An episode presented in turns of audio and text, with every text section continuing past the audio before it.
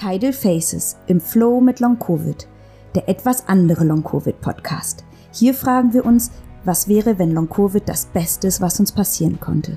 Mit Anna Karina und Leila.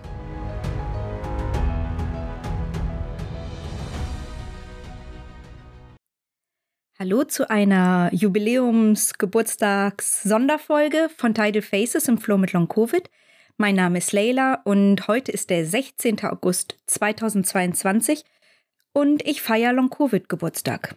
Es ist schon das zweite Jahr und ich habe mich dafür entschieden, es dieses Jahr zu feiern. Ich feiere natürlich nicht, dass ich seit zwei Jahren krank bin, aber ich feiere und möchte feiern und möchte euch auch dazu anhalten und einladen, an euren Jubiläumstagen zu feiern, wie stark ihr seid, wie viel ihr bereits auch durchgestanden habt, geschafft habt, sicherlich auch gelernt habt, wie oft ihr euch, anstatt euch der Verzweiflung komplett hinzugeben, euch dafür entschieden habt, weiterzumachen, stark zu bleiben, wieder einen neuen Weg zu gehen.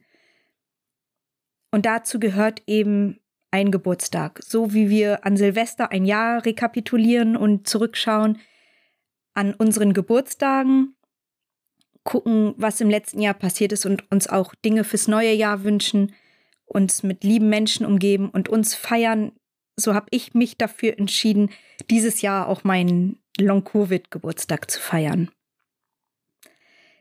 Und ich werde sehr, sehr oft gefragt, welche Symptome ich habe, wie das angefangen hat, wie lange ich schon krank bin, wie ich gemerkt habe, dass ich Long-Covid habe.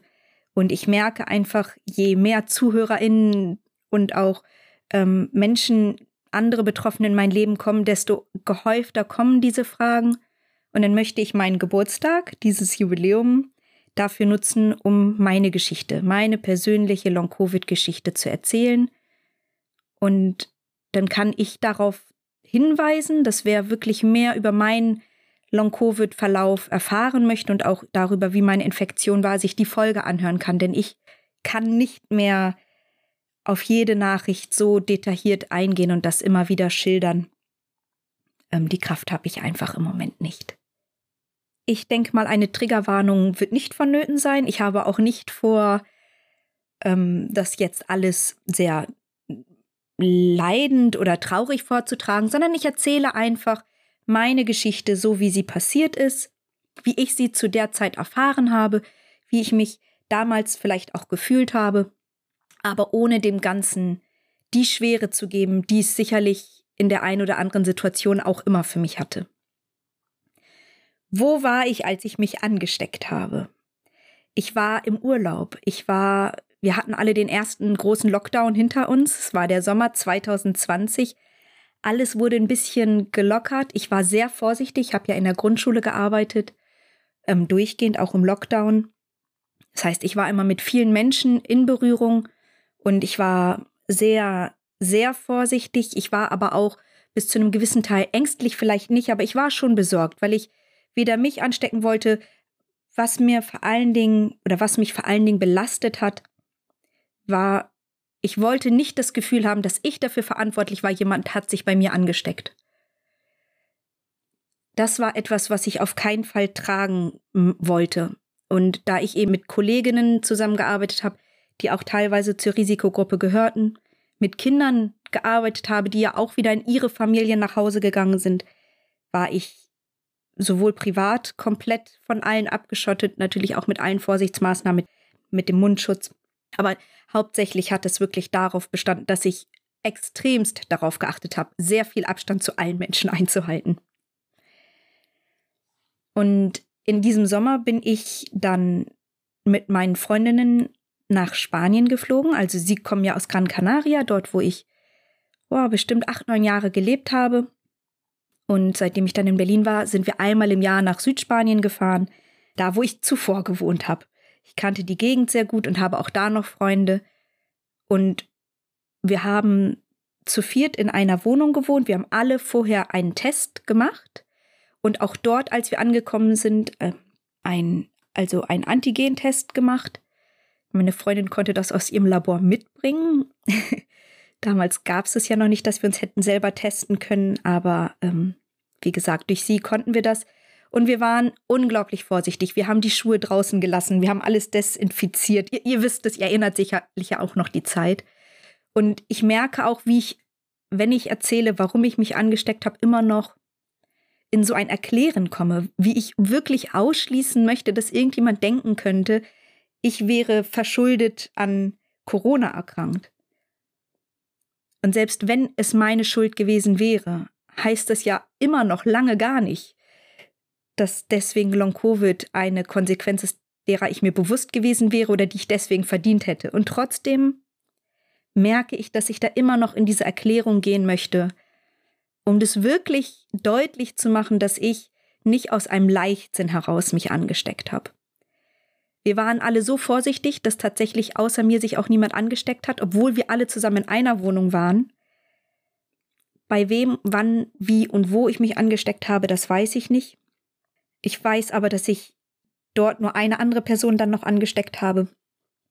Das ist die Person gewesen, die mich zum Flughafen gefahren hat. Aber mit meinen Freundinnen, mit denen ich in einer Wohnung gewohnt habe, nicht. Und das in dem Auto war eine 45-minütige Fahrt. Ich habe der Person auch sofort Bescheid gesagt, als ich dann positiv war. Und ja, das ist die einzige Person gewesen. Die war allerdings zum Glück auch sehr jung, hatte kaum Symptome und ist mittlerweile, also war direkt auch wieder ganz gesund.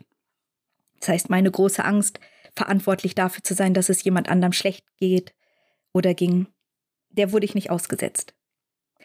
Ich bin vom Flughafen zurück direkt am Flughafen habe ich den PCR-Test gemacht und bin dann direkt in die Wohnung gegangen und ich hatte auch schon Husten.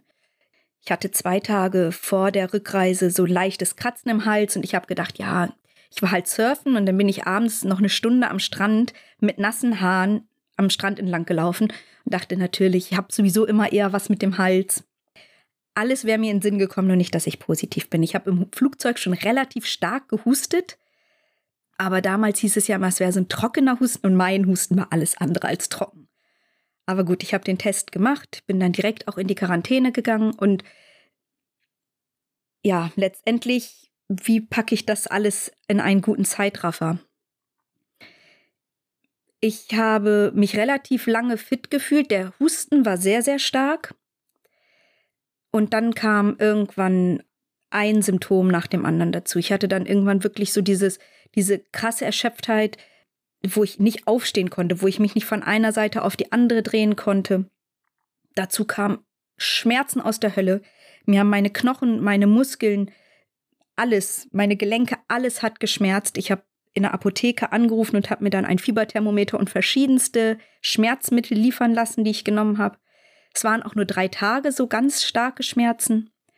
Schwindel kam dann dazu. Ich hatte auf einmal wirklich dieses Gefühl, ich habe zwar immer genug Sauerstoff bekommen, aber das Atmen als solches war so unfassbar anstrengend. Ich konnte als wie ein Druck, wie ein unglaublich starker Druck auf der Brust, dass wirklich jedes Einatmen ein Kraftakt war. Dann kam dieses starke Pulsieren dazu, das in den Händen, in den Füßen, das habe ich ja bis heute noch, dass es alles pocht. Und da kam dann auch Angst mit dazu, weil dieses Symptom, das meine körperlichen Symptome waren Angstsymptome. Und ich hatte mir die ganze Zeit Sorgen gemacht, dass ich vielleicht, dass es mir schlechter geht, als ich es einschätzen kann. Und ich hätte, ich habe ja keinen Arzt gesehen. Ich lag dann mittlerweile bestimmt schon zehn Tage allein in der Wohnung, wollte aber nicht ins Krankenhaus gehen, weil ich dachte, andere brauchen es nötiger und die sind sowieso alles überlastet. Dann hatte ich ab einem gewissen Zeitpunkt auch Angst, mich dort noch mit anderen Viren oder Keimen anzustecken, weil ich ja so schwach war. Naja, und irgendwie ist das alles aber einfach nie mehr weggegangen. Ich habe nach vier Wochen endlich beschlossen, ins Krankenhaus zu gehen und habe dann so Vitalchecks gehabt. Ich war da auch noch auf so einer Isolierstation, obwohl ich da schon negativ getestet war.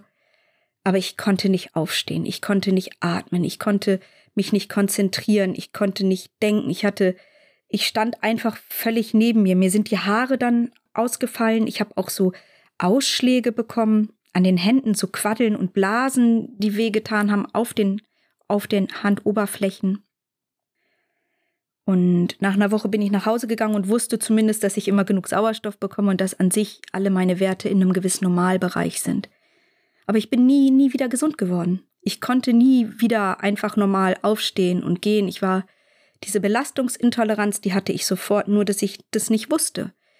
Und ich am Anfang immer noch auch der Meinung war und mir auch von, vom Lungenfacharzt, der Gasaustausch in meiner Lunge war um 25 Prozent reduziert und das hatte sich nach ungefähr drei, vier Monaten wieder normalisiert. Vom Kardiologen, ich war ja überall, immer wieder gesagt wurde, ja, Sie müssen sich belasten. Ich erinnere mich an eine Zeit, wo, wo ich Spaziergänge gemacht habe, obwohl ich das eigentlich gar nicht konnte. Ich habe sogar mal eine Zeit lang gedacht, ich müsste anfangen zu joggen. Naja, das sind so diese ganzen Anfangszeiten gewesen. Ich war ja die ganze Zeit auch in psychotherapeutischer Behandlung und da ging es wirklich ganz viel darum zu verstehen, dass ich wahrscheinlich dauerhaft krank sein werde, dass das nichts ist, was in zwei oder drei Monaten verschwindet. Und im Dezember habe ich dann den Termin in der Fatigue-Sprechstunde der Charité gehabt und habe das erste Mal von der, vom chronischen Fatigue-Syndrom gehört. Es wurde mir dort auch diagnostiziert. Ich bin dann in alle Abteilungen der Charité gegangen. Also ich war in der Neurologie, in der Endokrinologie, in der Immunologie, in der Kardiologie. Ähm, die anderen fallen mir jetzt alle gerade gar nicht ein.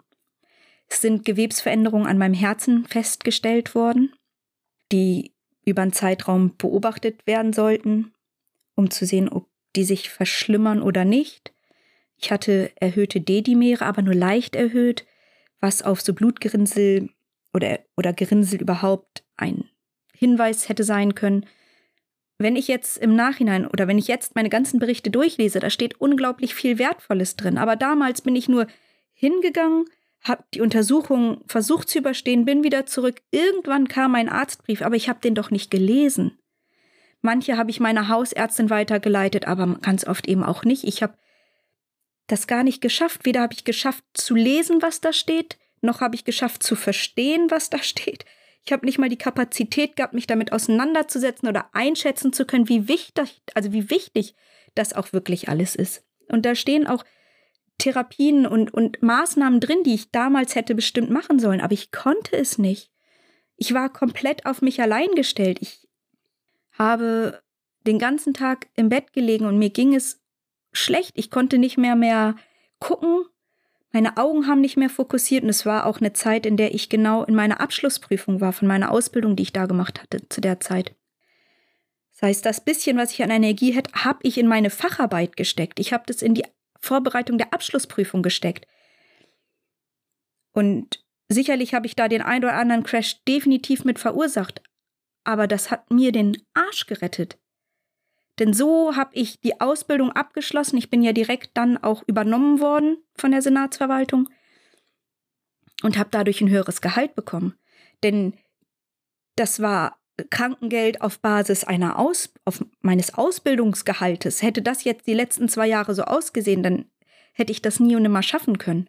Und jetzt, wo ich ausgesteuert werde, bin ich auch froh, dass ich all diese Zeit damals investiert habe, meine Energie, alles, was ich konnte, getan habe, um diese Ausbildung abzuschließen. Und ich habe sie gut abgeschlossen. Ich habe die Facharbeit mit einer Eins abgeschlossen. Ich kann das bis heute nicht fassen, weil ich manchmal einen Satz geschrieben habe und mich an den nicht mehr erinnern konnte und erstmal diesen Satz lesen musste, um zu wissen, wie ich weiterschreiben kann. Wie oft habe ich mir mein Thema wieder durchlesen müssen, damit ich nicht vergesse, worüber ich überhaupt schreibe. Also wie ich das geschafft habe, bin ich unfassbar stolz auf mich.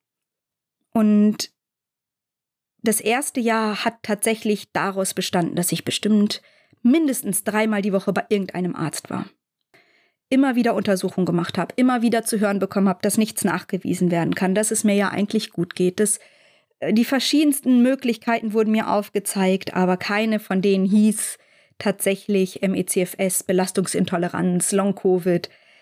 Rückblickend waren all diese Besuche wertvoll und wichtig, denn jetzt habe ich ganz viele Arztberichte.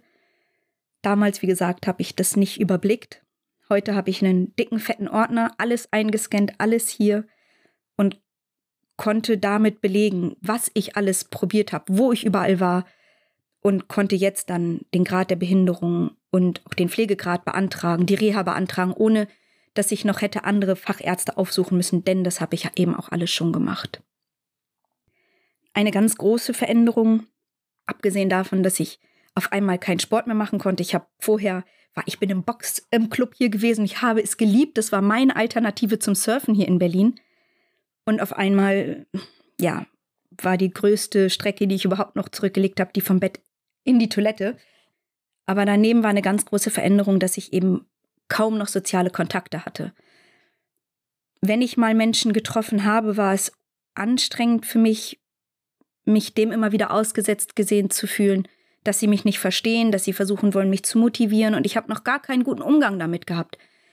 Es war sehr schwierig für mich. Ich hatte aber auch nicht die Möglichkeit zu sagen, ich nutze Telefonate oder WhatsApp. Alles war mir zu anstrengend und ich war erschöpft davon, dass ich immer wieder von Menschen gefragt wurde, wie geht's dir, wie geht's dir, wie geht's dir? Ich hoffe, es geht dir besser, morgen wird alles wieder besser werden. Und ich weiß, dass es ein Zeichen der, der Liebe, der, der, des Mitgefühls war. Aber ich hatte halt nichts anderes zu erzählen. Ich hatte seit sechs Monaten keine andere Nachricht zu Antwort zu geben, außer es geht mir nicht gut. Und das wird auch noch so bleiben. Und nein, ich weiß nicht, woran das liegt. Und nein, Joggen wird mir nicht helfen. Und ja, ich habe eine Ernährungsumstellung ausprobiert. Und ja, ich achte viel auf mich und ich versuche auch zu schlafen. Aber ich habe eine Schlafstörung. Ja, ich habe Melatonin ausprobiert. Also es ist ja, jeder Mensch fühlt sich für mich an wie hatte sich für mich angefühlt wie ein Ratgeberbuch und ich habe im Grunde genommen die ganze Zeit wie in so einem Widerstand dagegen anreden müssen und erklären müssen, mich verteidigen müssen. Und das war anstrengend. Das war neben einer ganz normalen, einem normalen Gespräch, das ich hatte, anstrengend. Und dann diese ganzen inneren Prozesse, die in mir abgelaufen sind. Dieses große Gefühl, wie wertvoll bin ich denn noch als Freund für Menschen, als Freundin, als Partnerin, ich bin zwar Single, aber natürlich habe ich in mir auch immer den Wunsch gehabt, dass ich gerne in einer Partnerschaft oder einer Beziehung wäre. Aber wer möchte denn mit jemandem zusammen sein, der so krank ist, der so, so instabil vielleicht auch in seinen Leistungen ist? Und wer möchte denn mit jemandem wie mir befreundet sein, wenn ich gar nicht zu Geburtstagen gehen kann, wenn ich mich gar nie melde und wenn ich mich melde, ist irgendwie dann doch, ob gewollt oder ungewollt, ganz schnell immer nur um meine Krankheit geht und sich die Menschen immer auf mich einstellen müssen. Und alle meine Ängste, meine Selbstzweifel, die wirklich nicht wenige waren, all meine wirklich negativen Glaubenssätze zu mir selbst, ist alles hochgekommen, ist alles aufgebrochen. Ich habe mich irgendwann sehr wohl gefühlt, allein zu sein. Ich habe dann auch das erste Jahr Weihnachten komplett alleine verbracht. Das hat mir sehr, sehr gut getan und ich habe Schritt für Schritt auch angefangen, Menschen, die mir nicht gut tun, die, die vielleicht in ihrer Umgangsweise und ihre Reaktion auf mich mir nicht das Gefühl geben, dass ich wertgeschätzt werde, dass ich den Kontakt abgebrochen habe. Der Kreis um mich wurde also kleiner, aber qualitativ hochwertiger von den Freundschaften. Und ich habe viel in der Zeit sehr, sehr viel meditiert. Ich habe viele mich viel so mit ähm, Joe Dispenza dann intensiv für mich auseinandergesetzt und in diesen Meditationen versucht, dass mein Kopf nicht jeden Morgen, wenn er aufwacht oder mein Gehirn davon ausgeht, wieder krank zu sein, sondern mir immer wieder diese große Tür der Möglichkeit, gesund zu sein, wieder aufzumachen. Dass ich die nie ganz schließe, dass ich, das, das sind alles mehr oder weniger durch eben Bücher, die ich vorher mal gelesen habe und auch durch Themen, die ich in meiner Facharbeit hatte. Da ging es ganz viel um Achtsamkeit. Was ich mehr oder weniger so ein bisschen unbewusst gemacht habe, aber gerade diese Meditation oder ich habe von Veit Lindau dann auch diese Online-Kurse gemacht, immer so in kleinen Etappen, immer so wie ich es konnte. Und dann kam Ende Dezember die große Nachricht, dass Veit Lindau eine Ausbildung anbietet zu einem systemischen, integralen Life Trust Coach. Und da habe ich nicht lange drüber nachgedacht. Ich wusste, dass ich das machen möchte. Ich wusste, dass es das ist, was ich brauche, um für mich zu lernen. Ich, mein Anliegen war, ich wollte lernen und verstehen, wie ich funktioniere, wie auch andere Menschen funktionieren, um mich selbst zu verstehen, um mich selbst anzunehmen, um andere Menschen zu verstehen und auch anzunehmen. Und das war eine Phase, eine Zeit, in der ich gesagt habe, ich möchte, wenn mich jemand gefragt hat, wer bist du, dann wollte ich nicht erzählen, was in meiner Vergangenheit alles geschehen ist, sondern ich wollte mich nicht mehr fragen, wer ich bin, sondern ich wollte eine Antwort darauf finden, wer ich sein möchte. Und die Person, die ich sein möchte, sollte völlig unabhängig davon sein, was mir in meinem Leben mal passiert ist oder passiert, sondern sollte von mir klar gewählt sein und ich wollte in diese Richtung gehen. Und dafür habe ich diese Ausbildung angefangen und ich habe zu dem Zeitpunkt nicht drüber nachgedacht, dass ich da eventuell beruflich auch mal für mich ja eine Realisierung finden könnte, sondern das war einfach, ich wollte verstehen, wie der Mensch funktioniert, wie ich funktioniere und wie ich der Mensch werden kann, der ich sein möchte. Und die Ausbildung war sehr intensiv, aber sie war das Beste, was ich machen konnte. Es waren große Module, es waren zwölf große Module, die dann wirklich immer von Freitag bis Sonntag ganztägig gingen. Jede Woche war nochmal ein Wochenimpuls. Und zu jeder Aufgabe, zu jedem Thema gab es schriftliche Aufgaben, gab es auch schriftliche Tests. Und immer mehr, ich habe ja in so einem Buddy-System gearbeitet mit zwei mittlerweile Freunden zusammen. Damals kannten wir uns natürlich noch nicht. Und wir haben alles offengelegt, wer wir sind, wo unsere Schmerzpunkte sind. Wir sind gemeinsam, vor allen Dingen dann zum Schluss Chris und ich, wir sind gemeinsam durch unsere Schmerzpunkte, unsere Tiefen und alten Verletzungen gegangen und haben tief verstanden, was darunter liegt wo das herkommt, wie wir das für uns integrieren können, vielleicht auch auflösen können und wie wir unseren Blick nach vorne richten, ein Ziel für uns zu formulieren, zu sehen, wo wir hinwollen.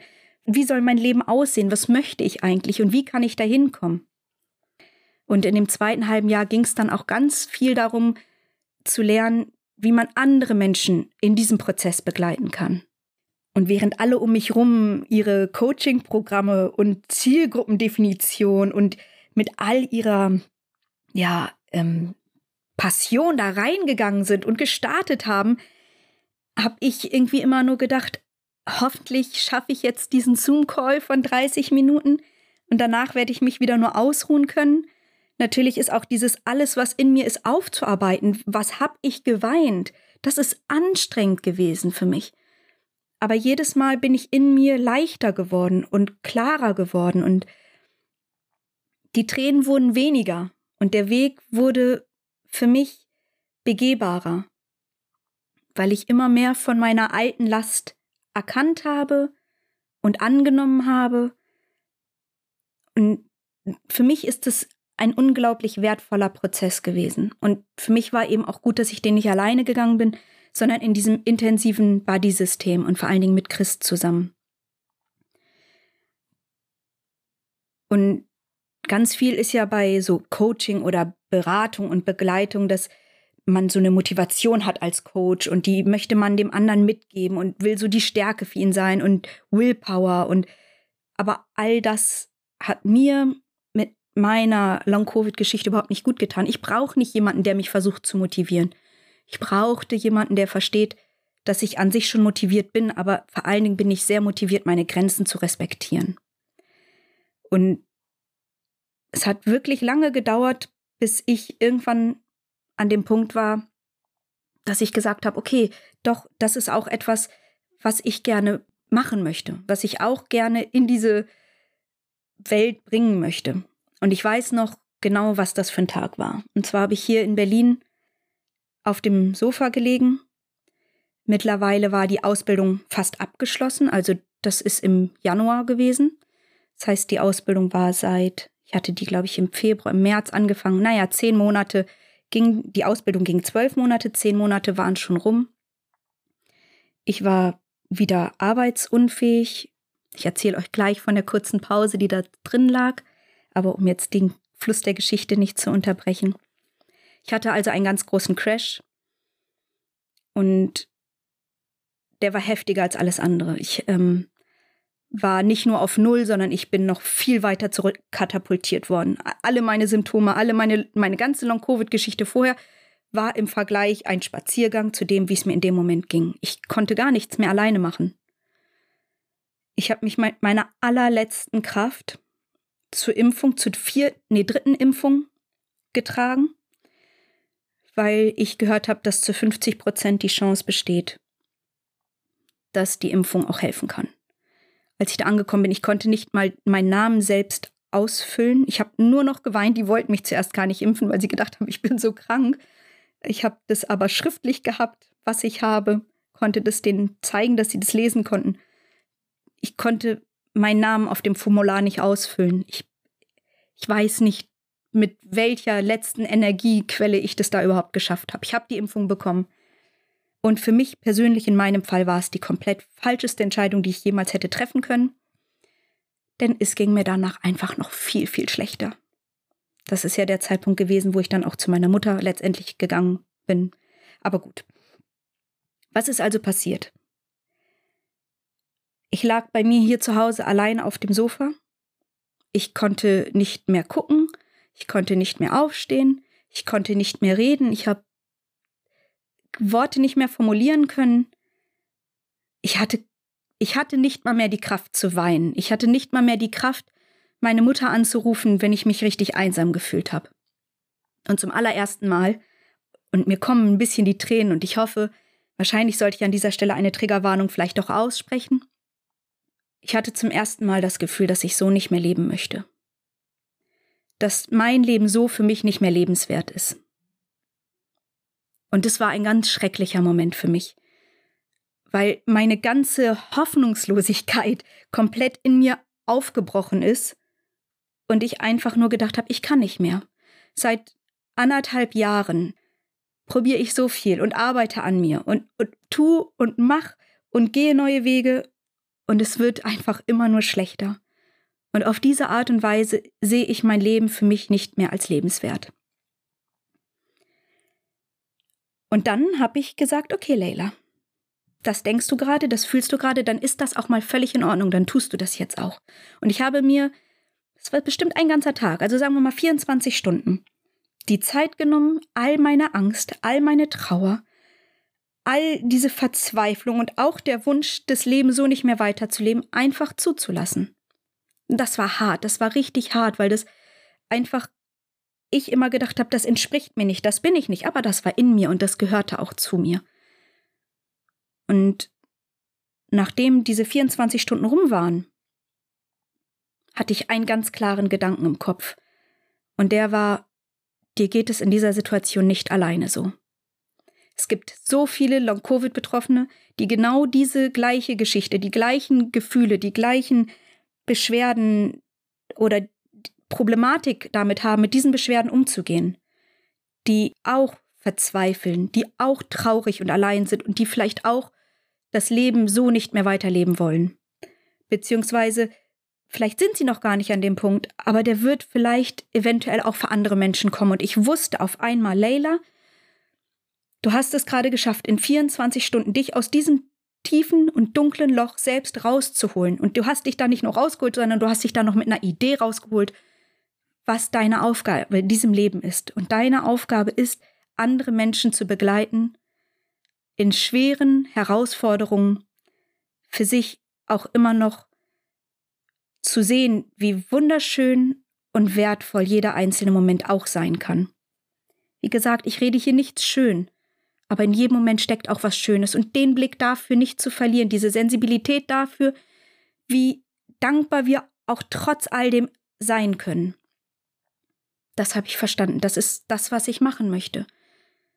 Und das geht nicht darüber, dass ich andere Leute motiviere und lange Zoom-Calls mache, sondern es geht darüber, dass ich selber weiß, was es bedeutet, einen Termin zu haben, was es bedeutet, gestresst zu sein, weil man nicht weiß, ob man den Termin einhalten kann oder nicht, was es bedeutet, wenn nach 20 Minuten einfach der Kopf komplett zugeht. Und ich habe für mich überlegt, wie kann ich das, was ich in meiner Life Trust Coaching Ausbildung gelernt habe, wie kann ich das so umstellen, dass andere Long-Covid-Betroffene oder auch MECFS-Betroffene oder jede andere Erkrankung, Veränderung im Leben, die damit einhergeht, dass man eben eine Belastungsintoleranz hat. Wie, wie kann ich da das so umstellen, dass auch diese Menschen, wenn sie denn möchten, den Zugang dazu haben? Aber der nächste Schritt war erstmal, dass ich gucken musste, dass ich selber überhaupt irgendwas wieder schaffe. Aber die Idee war geboren und das war mein Antrieb. Das war mein großer Antrieb. Und in den Momenten, wo ich irgendwie klar und gut denken konnte, habe ich Ideen entwickelt und habe für mich immer weiter gesehen, dass das die Richtung ist, in die ich gerne gehen möchte. Aber mein Weg war natürlich erstmal ein anderer. Und zwar waren das zwei Monate krasses, striktes Pacen. Das ist mir nicht besonders schwer gefallen, weil es ging ja ohnehin nichts. Denn ich musste diesen Flug schaffen, um zu meiner Mutter zu kommen. Ich hatte das mit meiner Hausärztin und auch mit der in der Therapie abgesprochen und beide haben zugestimmt, dass sie es als sinnvoll erachten, dass ich zu meiner Mutter gehe. Zum einen, damit ich bei meiner Mutter gepflegt werde und zum anderen war ja Winter in Berlin. Wir reden hier gerade von Februar, März und die Kälte hat mir gar nicht gut getan. Und in Spanien lebt meine Mutter am Meer. Das heißt, ich habe versucht, mich aufzupäppeln, habe den Flug geschafft ähm, meine Mutter hat mich am Flughafen abgeholt und dann bin ich ab da zusammengesackt. Meine Mutter hatte nur noch Angst, als sie im Bus gesehen hat, wie ich nach Hause zu ihr gefahren bin.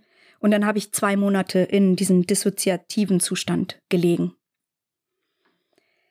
Ich kann mich an wenig erinnern. Ich weiß, dass der Puls eben sehr, sehr stark war. Ich konnte kaum sehen. Ich hatte Schmerzen in den Beinen. Das Muskelzucken hat angefangen. Es ist in den Armen. Also ich kann gar nicht alle, alle Symptome gerade aufführen, weil ich, mir fallen sie gerade ehrlich gesagt einfach nicht ein. Ich weiß, dass mir die Haare wieder ganz doll ausgefallen sind. Und ich habe verstanden, dass ich an den meisten Tagen weder aufstehen kann, um am Tisch mit meiner Mutter zu essen, noch dass ich überhaupt in Sitzen essen konnte. Ich konnte nicht jeden Tag ins Bad gehen. Also das war sehr hart. Und dann habe ich über den Podcast ähm, Superhelden ohne Cape. Da gab es eine ganz interessante Folge über die Polyvagaltheorie und da habe ich das von dem Vagusnerv erfahren, habe recherchiert und bin auf den Vagusnervstimulator gekommen. Und ich hatte ja Beta-Blocker ganz lange genommen. Die habe ich ja dann irgendwann abgesetzt, beziehungsweise in der Kardiologie haben sie mir die ähm, ausgetauscht gegen Ivabradin. Das habe ich dann genommen. Das hat mir auch sehr, sehr gut funktioniert. Mm, aber zu dem Zeitpunkt habe ich gar keine Medikamente mehr genommen, weil es mir ja drei Monate richtig gut ging. Sommer 2021 war ich gesund. Ich war surfen, ich habe den Jakobsweg bin ich zum Teil gegangen. Ich war jeden Tag, ich war morgens und abends surfen und zwischen und danach war ich dann noch feiern. Das, ich war komplett gesund. Ich bin wieder nach Hause gekommen. Ich bin Vollzeit arbeiten gegangen von jetzt auf gleich, nachdem eine Wiedereingliederung ein halbes Jahr zuvor nach, ich glaube, anderthalb Wochen abgebrochen werden musste. Voll komplett gesund und alles wieder gut. Und natürlich war ich dann ein bisschen erschöpft und dann kamen die Herbstferien. Und als ich aus den Herbstferien wiedergekommen bin, wurde die Erschöpfung immer ein bisschen mehr, ein bisschen mehr. Und ich habe halt gedacht, ja, das ist auch klar, jetzt war ich so lange krank und der Körper muss sich nochmal wieder erholen. Was habe ich also gemacht? Ich habe mich im Fitnessstudio angemeldet. Das war wirklich überhaupt nicht clever. und habe jedes Anzeichen von wiederkehrender Erschöpfung und Belastungsintoleranz komplett ignoriert. Vielleicht auch, weil ich es wollte, aber wie gesagt, dann kam ja dieser große Crash. Aber deswegen hatte ich, als es mir so gut ging, alle Medikamente abgesetzt. Und jetzt war ich eben bei meiner Mutter und habe mir dann diesen Vagusnervstimulator geholt, weil ich diese Theorie, dass mein Körper sich erholen muss, dass er die ganze Zeit in so einem Kampfmodus ist, aber nicht in diesem Kampfmodus, wo das Adrenalin reinschießt und ich jetzt eigentlich einen Marathon laufen könnte, sondern da ist so viel Kampfmodus in mir und wahrscheinlich so viel Hormone hochgeschossen, dass mein Körper einfach so erschöpft ist, dass er sich nur noch tot stellt. Und das hat sich für mich einfach eins zu eins zu dem an, so angefühlt, wie mein Leben in dem Moment aussah. Also habe ich mir den geholt und der hat mir sehr gut getan. Natürlich ist das nicht die Heilung. Was macht dieser Vagusnervstimulator? Der vibriert ganz leicht auf der Brust. Das sind, glaube ich, so Infrarot-Vibrationswellen, ich weiß nicht, und dann noch so binaurale Sounds über die Ohren. Und ich habe aber gemerkt, wenn ich den 40 Minuten genutzt habe, dann hatte das für mich einen Effekt, als ob ich mich drei, vier Stunden ausgeruht hätte. Und mit Hilfe des Vagusnervstimulators und natürlich des Pacens und ich denke, weil auch der natürliche Rhythmus so war, dass es mir langsam eben auch wieder besser ging, habe ich geschafft, kleine Spaziergänge zu machen. Ich habe diesen Podcast gestartet. Die Idee ist ja die ganze Zeit in mir gereift. Und ich wollte neben diesem Programm, das ich aufbaue, auch etwas anbieten an alle Menschen, die vielleicht nicht in ein, in ein Gespräch gehen möchten mit mir, sondern die zu Hause sind. Ich wollte etwas anbieten, was für alle, worauf jeder Mensch zugreifen kann, der das auch gerne braucht. Ich habe mir dann ja Anna Karina in dieser Facebook-Gruppe gesucht, hatte das mit ihr zusammen gestartet und an einem dieser Strandspaziergänge, da war das eben so. Ich hatte das auch in der ersten Folge vom Podcast erzählt. Ich bin runtergegangen zum Strand und meine Beine, die haben so gezittert. Ich war, ich war so fertig. Und in diesem Moment ist aber so ein Gefühl der Dankbarkeit in mir aufgestiegen, weil ich gedacht habe, ich habe noch zwei Beine. Und damit will ich nicht sagen, wenn man nicht zwei Beine hat oder wenn man seine Beine verloren hat, dass das schlecht ist oder schlimm ist. Das meine ich nicht.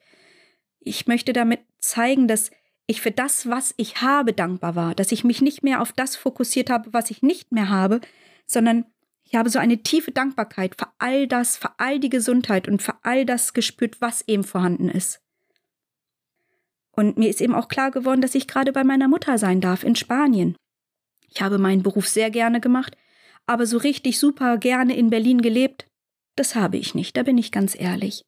Und in dem Moment hatte ich eine Auszeit. Ich, es ist ja viel passiert in meinem Leben und viele Entscheidungen sind auf, auf der vorherigen basierend passiert. Da war diese Trennung, von dieser Trennung bin ich in die Entscheidung gekommen, dass ich dahin ziehe. Also es sind alles Entscheidungen aus Konsequenzen heraus geboren gewesen, aber keine Entscheidung, die ich wirklich frei für mich getroffen hätte. Und in dem Moment war ich in Spanien. Ich hatte eine bezahlte Auszeit, ähm, insofern, dass ich ja krankgeschrieben bin und keine finanziellen Sorgen in dem Moment haben musste. Und ich habe gemerkt, dass es für mich gerade in, und wieder bitte nicht falsch verstehen. Natürlich wäre ich lieber gesund gewesen und zur Arbeit gegangen, aber das ist ja nicht die Option gewesen. Meine Option war zu gucken, wie ist meine Situation und was kann ich da Gutes für mich draus gewinnen. Und ich konnte für mich daraus gewinnen, zu sagen, okay, das ist hier gerade ein Break. Und ich kann neu validieren, ich kann anschauen, wie war mein Weg bis hierhin? Ich wollte ja herausfinden, welche Person ich sein möchte und wie ich diese Person werden kann. Wo stehe ich da? Lebe ich so, wie ich mir das vorgestellt habe?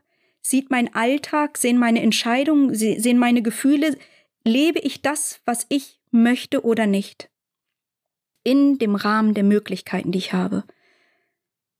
Und es ist wie so eine Vogelperspektive. Ich konnte mein Leben einmal von oben betrachten, ohne in so einem Alltagstrott gefangen zu sein. Und das war wertvoll für mich und das war gut und für mich, das habe ich ja auch gesagt, das Meer ist, das ist meine große Kraftquelle gewesen. Surfen ist das, ist meine Meditation gewesen. Ich habe mich selber gespürt. Ich wusste, wer ich bin. Ich war zu 100 Prozent mit mir glücklich und zufrieden, wenn ich auf dem Board im Wasser war. Und es geht nicht darum, die Welle zu surfen. Das ist sowieso mega. Es ging mir aber schon allein darum, wenn ich einfach auf meinem Board gesessen habe, auf das weite Meer hinausgeschaut habe, dann, da, ich war eins mit mir. Ich war einfach im Rein und glücklich. Aber diese Option hatte ich nicht mehr. All diese Zweifel, alles in mir ist ja. Ich hatte keinen kein Katalysator dafür. Ich musste mir was Neues überlegen. Ja, so ist ein bisschen der Weg gewesen. Und der Podcast ist sehr schnell sehr gut angekommen. Und ich habe, und auch Anna Karina, wir haben so viel wunderschönes, liebevolles, dankendes Feedback bekommen. Wir haben einfach auch gemerkt, das ist etwas, was den Menschen auch gefehlt hat, so wie mir das damals gefehlt hat, so wie ich mir das damals gewünscht hätte. Und dann bin ich halt von da aus auch immer weiter auf Instagram aktiv geworden. Und zuerst habe ich ja diese Friendly Reminder gemacht. Da habe ich für mich überlegt, Leila, an den Tagen, wo es dir richtig schlecht geht und du alleine bist, was möchtest du da gerne hören? Und dann habe ich die Sachen aufgenommen. Und die höre ich mir selber auch an. Natürlich komme ich mir manchmal komisch vor, wenn ich mir Reels von mir selber angucke, aber das, was ich da sage, ist für mich stimmig und richtig. und deswegen schicke ich das auch, also euch und nicht nur auf meinem Handy, denn ich glaube, jemand, der uns sagt, wie stark wir sind, wie mutig wir sind, wie gut wir das machen, wie verdammt scheiße schwer unsere Situation ist und dass wir trotzdem immer wieder aufstehen und dass es auch völlig in Ordnung ist, traurig zu sein und verzweifelt zu sein, aber dass es eben nicht alles sein darf. Das brauchen wir alle. Und deswegen habe ich diese Friendly Reminder gestartet. Und irgendwann habe ich gedacht, okay, und jetzt möchte ich auch noch mal lachen. Und dann kam Lachen mit Long Covid dazu. Und es macht mir selber auch ganz viel Spaß. Und so habe ich für mich kleine Aufgaben. Ich kann immer mehr realisieren, das, was ich möchte, ähm, andere betroffene Menschen begleiten und das Gefühl geben, und das tut mir persönlich auch gut, dass wir nicht alleine sind in der Situation. Und der Weg wird einfacher in dem Moment, wo wir ihn nicht alleine gehen müssen. Und da bin ich jetzt hier, zwei Jahre später mit Long Covid. Ich kann immer noch nicht sehr gut sehen. Ich war mittlerweile ein zweites Mal positiv. Meine Augen tränen, ich habe Kopfschmerzen. Ich habe immer noch den erhöhten Puls. Mein Vagusnervstimulator ist mir aus der Hand gefallen, weil meine Feinmotorik und auch meine Grobmotorik stark zu wünschen übrig lassen. Ich habe mich über einen Rollator gefreut, den ich nicht benutzen kann, weil ich gar nicht die Kraft in den Armen habe. Ich werde von meiner Mutter gepflegt, habe Pflegegrad 2, Widerspruch ist eingelegt, denn ich schätze mal Pflegegrad 3 ist angebrachter, vielleicht auch Pflegegrad 4. Ich habe einen Grad der Behinderung von 20. Da habe ich definitiv sofort Widerspruch eingelegt. Ich habe auch von der Charité schriftlich, dass sie mindestens einen Grad der Behinderung von 70 empfehlen würden. Also das sind alles die Unterlagen und die ganzen Anträge, die auch, ja, demnächst dann hoffentlich ihren Abschluss finden. Seit dem 6. August bin ich ausgesteuert und nehme jetzt ja diese ja, dieses Antidepressivum in so geringen Dosen, um zu sehen, ob mir das ein bisschen hilft. Und ich warte darauf, in die Naturheilkunde-Klinik zu kommen. Nachdem ja mein Besuch in der Reha für mich zu einem weiteren großen Crash geführt hat. Weil ich bin ja aus Spanien von meiner Mutter relativ gut aufgepäppelt und fit wieder zurückgekommen. Aber die Reha hat dann dazu geführt, dass ich ja jetzt hier in Berlin von meiner Mutter gepflegt werde. Und was ist das Gute daran? Es ging, geht mir so schlecht und ging mir so schlecht, dass ich natürlich diesen Pflegegrad auch bekommen habe. Den hätte ich vielleicht vorher in der Höhe gar nicht bekommen. Also kann ich, wenn ich will, darin auch noch was Positives sehen. Und das ist ein bisschen meine Long-Covid-Geschichte. Und das ist, das sind die letzten zwei Jahre in meinem Leben. Ich habe sehr, sehr viel lernen dürfen. Ich habe das aber eben auch durch die Ausbildung die ich da bei Veit Lindau gemacht habe, gelernt. Ich habe für mich eine, eine Stabilität in mir gewonnen, die ich vorher noch nie hatte. Ich habe ein ganz großes Urvertrauen ohnehin, aber ich habe jetzt ein ganz starkes Vertrauen in mich selbst entwickelt. Dass, wenn ich in meinem Leben zurückschaue, da waren viele Löcher, in die ich reingefallen bin, aber ich bin aus jedem wieder rausgekommen. Und auch dieses Long-Covid-Loch hält mich nicht unten fest. Und es wird auch euch nicht unten festhalten. Und damit meine ich nicht, dass wir alle wieder gesund werden, aber es ist möglich, in all der schweren Herausforderungen einen positiven Umgang damit zu finden und Schönheit zu sehen und das Leben als wertvoll zu sehen und zu leben und zu empfinden, aus tiefster Überzeugung heraus Dankbarkeit zu empfinden.